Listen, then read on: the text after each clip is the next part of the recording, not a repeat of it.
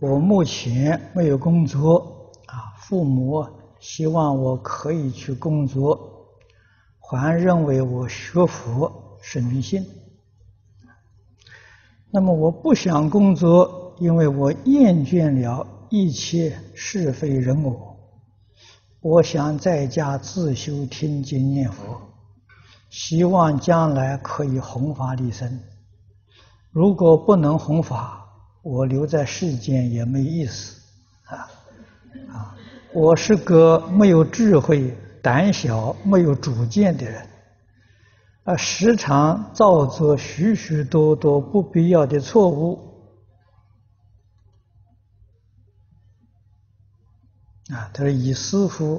的慧眼看来，啊，你老人家认为我应该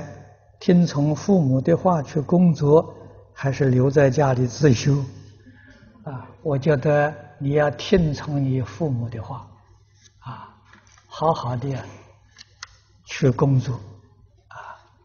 从工作里面去体会人生的价值与意义，啊，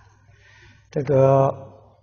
学佛并没有离开工作，啊，